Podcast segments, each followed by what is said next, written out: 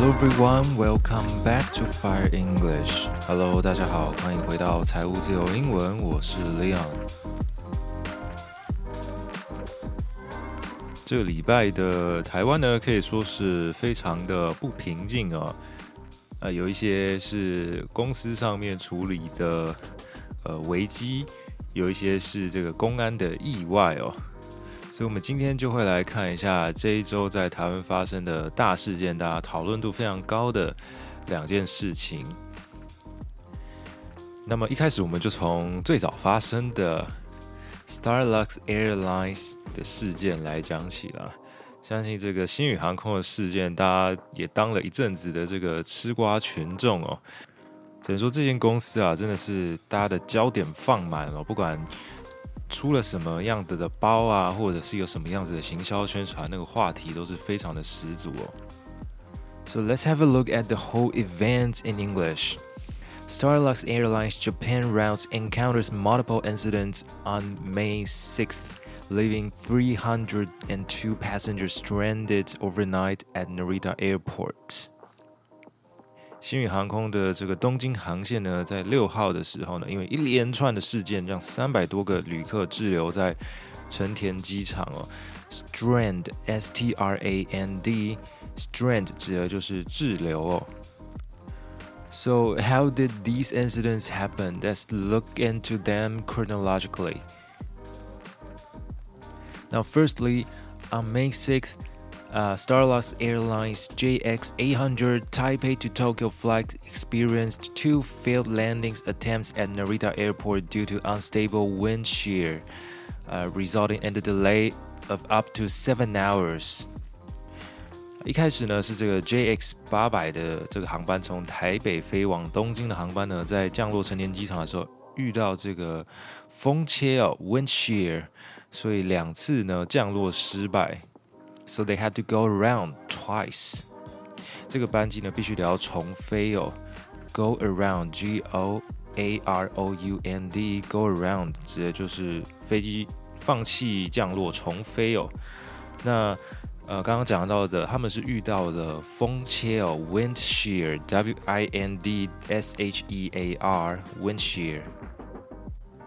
好，所以那个时候一开始大家就在讨论说，为什么这个这个航班 JX 八百呢会降落两次失败，是不是这个飞行员技术太烂呢？其实也不是啊、哦，嗯，因为成田机场的风原本就很大了。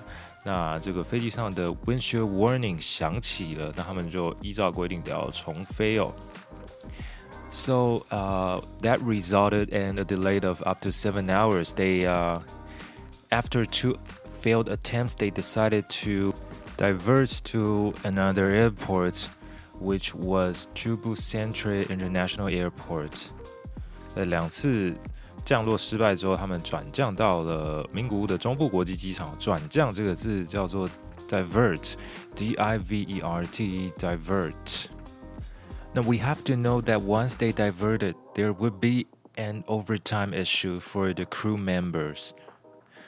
只要一转降呢，看你要飞到名古屋，又要飞这么久呢，那他们组员一定就会超时了，他们没有办法继续从这个日本把这个飞机飞回来台湾哦，因为这是一个来回的班次哦。So at that time, the company dispatched uh, other crew members immediately to Japan in order to take over the flight, uh, aka JX801. But then they they were really unlucky because they encountered the so-called Golden Week in Japan。啊，新宇航空它其实呢知道转降名古屋的机场的时候，就派遣了这个另外一个机组员要去把飞机给他接回来嘛，因为原本的机组员会超时嘛。结果好巧不巧，现在是这个日本的黄金周，the Golden Week，所以呢，到处路上都是塞车啊。他们想要到这个成田机场的路上呢，是关卡重重啊。他们真的是非常的运气不好。So, like we just mentioned, there was a seven hour delay for JX 800 and JX 801. And we have to know that 801 uh, was the flight from Tokyo back to Taipei. and it would use the exact same aircraft as JX 800. So now JX 800 was delayed seriously, so of course JX 801 would be delayed as well. But then a very crucial decision was made for uh, JX 801's passengers.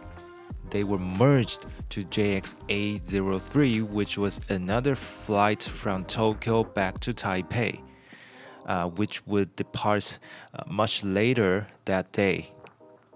But then, like I said, they were really unlucky.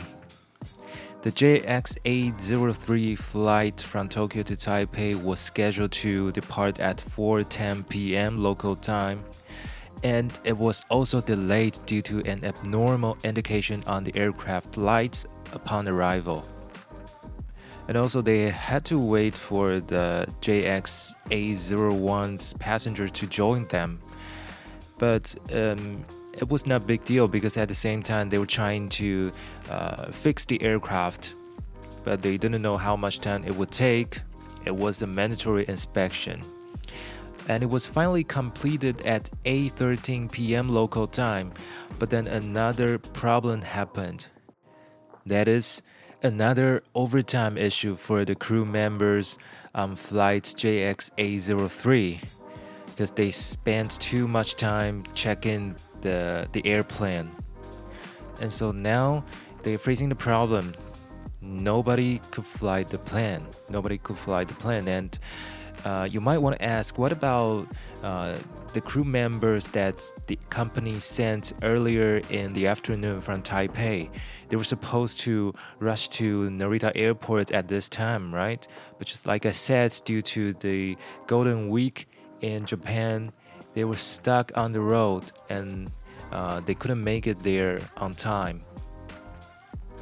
So then, after some struggles, they uh, the passengers were finally able to board the airplane, and everything uh, would seem to be okay at that time. But an abnormal flight indication light was on again, so they had to spend uh, some more time checking the airplane. So eventually, when they were about to take off, when they were about to taxi to the the runway, it was already too late. There were too many planes lining up in front of the runway, and we have to know that Narita Airport has a curfew period 这个东京成田机场呢，事实上是有一个宵禁期间的。那在这个 JX 八零三的这个航班呢，经过一连串的这个呃问题维修，呃维修好了之后又有问题，又维修之后呢，已经太迟了，已经到了很晚很晚了。东京成田机场说我们要宵禁了，我们要关起来了，因为机场里面有这个钉子户啊，我们不能吵到他们。So curfew period 就是指的这个宵禁的期间哦，C U R。F E W P E R I O D curfew period.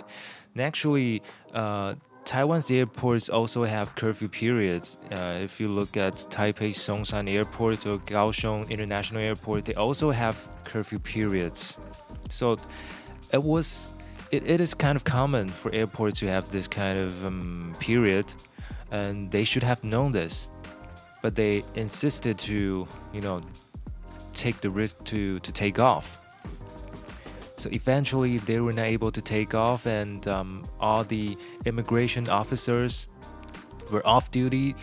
Uh, they got off work, so nobody could allow them to enter Japan. So all they could do was spend the night in the airport terminal. Although they were provided with sleeping bags and, and some maybe some water, I don't know. 啊，所以基本上才有此一说，金宇航空是非常非常的不幸哦，一连串的事件，飞机故障啊，然后遇到这个塞车，救援的这个机组也没有办法及时抵达现场等等的，然后又遇上成田机场的宵禁啊，才会让人回不来，只能睡在机场里面哦。但是不知道大家有没有发现一个问题哦，这个是我看也是我看一个机师的影片，它里面所提到的。就是说，到底是谁在这个飞机里面，然后想要把这台最后这个 JX 八零三给飞回来的呢？不是说他们已经工作超时了吗？他怎么还有办法上飞机，想要跟塔台请求请求把飞机起飞飞回来呢？不是说那个救援的组员呃塞在路上卡在关外进不来的吗？那其他的组员全部都超时，那到底是谁在飞飞机呢？这个问题呃有看到有人提出来，不过倒是没有看到新闻去追这个部分哦。不过今天呢，刚好也讲到这个议题，跟大家分享两个英文里面的单字哦。在中文或者在台湾，我们习惯说过海关，过海关。那么海关这个字在英文里面其实是 custom，c u s t o m。不过大家要知道，这个其实是给货物在走的哦，是货物才需要过海关的哦。那么人走的那个地方，查验护照的那个地方，其实叫做 immigration。I M M I G R A T I O N，immigration 指的是移民官的部分哦。啊，这个部分呢，如果大家有看到英文的标示，也可以特别的注意一下。那只能说这次新宇航空真的是倒了大霉哦。不过不知道大家觉得他们这个来回全额赔偿的这个措施到底是好是坏呢？会不会对公司来说反而是开了一个不好的先例啊？Next。Let's have a look at a tragic event in Taichung. A Taichung MRT train was hit by a fallen crane boom. A woman was killed and 10 people were injured. The incident happened at 12:29 p.m. at the intersection of Wenxing South 5th Road and Wenxing South Road in Nantong District. And so far, we know that a 52 year old woman uh, was killed in this accident. She was an assistant professor in Providence University's Department of Law. 这个台中捷运的事件呢，想必大家也都有看到。 在礼拜三的时候呢，他撞上了一旁的工地掉下来的这个起重机的这个支架，造成一个人死亡，十个人受伤哦。那么这个起重机就叫做 crane boom, C R A N E B O O M, crane boom. It was reported that the crane boom lying on the rails uh, fell more than 30 stories from a nearby construction site and then pierced the MRT system's sound insulation barriers. 这个起重机呢，是从一旁的工地的超过三十楼以上的地方掉下来的，然后这个直接划破了这个捷运系统的隔音墙哦，sound insulation barriers，S O U N D I N S U L A T I O N B A R R I E R，sound insulation barrier 指的就是隔音墙哦。Uh, I'm not sure if you've seen the surveillance footage, but it was really uh, terrifying and also if you have seen the photos of the the, the damaged train it was also very terrible the Taichung Fire Bureau transported people to hospitals for treatment for mostly minor injuries but a female passenger was not that lucky uh, a female passenger passed away and she was uh, an assistant professor in Providence University's Department of Law. 经济大学的这个法律系的助理教授呢，没有能逃过这个死劫哦。 and so then people were people started to discuss. Uh, people wanted to find out uh, what construction site was that and what company is behind that. So the company is called High Wealth Construction. In Chinese, it's 兴富发建设. So they dispatched the crew using the crane. They regretted that the incident happened because the misuse of the crane boom. They also said they would not shy from any legal responsibility for the accident. But people were kind of angry because for Taichung MRT, it was not the first accident. Uh, during the construction period, they also lost four or five uh, workers at the construction sites And this time, it was not the MRT's construction site, it was because of a building's construction site. And also, the, the company, the construction company, High Wealth Construction, had a history of accidents happening at construction sites before. So people were kind of irked since the company didn't seem to learn the lesson. Finally, let's have a look at something international. South Korean President Yoon Suk Yeol and Japanese Prime Minister Fumio Kishida held a summit in Seoul to discuss security and economic cooperation. Kishida expressed sympathy for Koreans forced into industrial slavery during Japan's colonial rule, and both leaders pledged to overcome historical grievances. 南安总统呢跟日本的首相呢最近在首尔会面哦，他们主要是要来讨论 security and economic cooperation，在安全还有在经济上的合作。不过这个日本首相岸田文雄呢，他有向这个南韩人表示，呃，他对于呃日本在这个战争期间对于他们的一些所作所为呢，有感到呃非常的抱歉等等的。The summit received mixed reactions in South Korea, with critics arguing that Kishida's comment fell short for a meaningful apology. However, others saw it as a positive step towards resolving disputes and strengthening the three way partnership between South Korea, Japan, and the United States. 这个会议呢，它所受到反应啊，算是有好有坏哦，所以 他说 mixed reactions。当我们说一个一件事件呢，它不只有好评又有负评的时候，我们就可以这样子说 receive mixed reactions。那么有人认为说，岸田文雄的这个他所说的话，并不是一个很有诚意、很有意义的道歉呢。不过，另外一个另外一派的人觉得说，哎，他们这个会议呢，有助于化解双方的一些争执对立啊，也有助于南韩、日本还有美国三方的这个合作。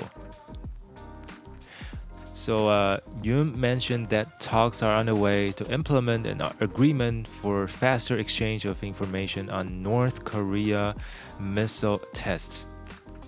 他们讲到说，他们在未来啊，北韩这个飞弹的测试上面，他们希望有这个更快速的资讯交换哦。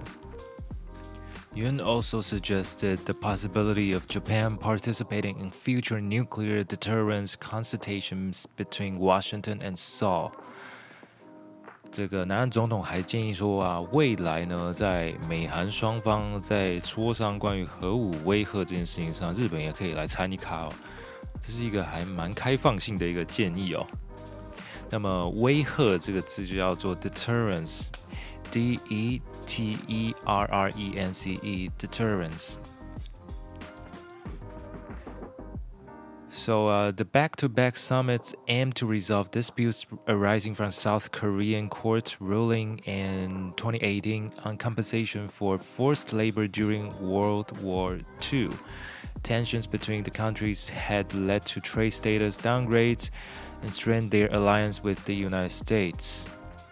事实上，在这个会议之前呢，南韩总统已经到日本去拜访过，也跟他们开过一次会了，所以才说这个是 back to back summit，B A C K T O B A C K 三个字分别用一个 hyphen 连在一起，指的是一个接续一个连续的会议哦。They aim to resolve disputes arising from South Korean courts' rulings in 2018 on compensation.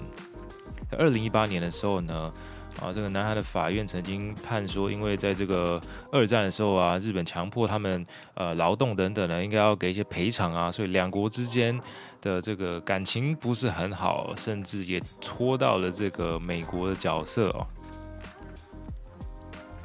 So Kishida's visit to Seoul received significant attention, and although he did not issue a new apology for colonization, he expressed sympathy for South uh, for South Koreans victims and reaffirmed Japan's position on the issue.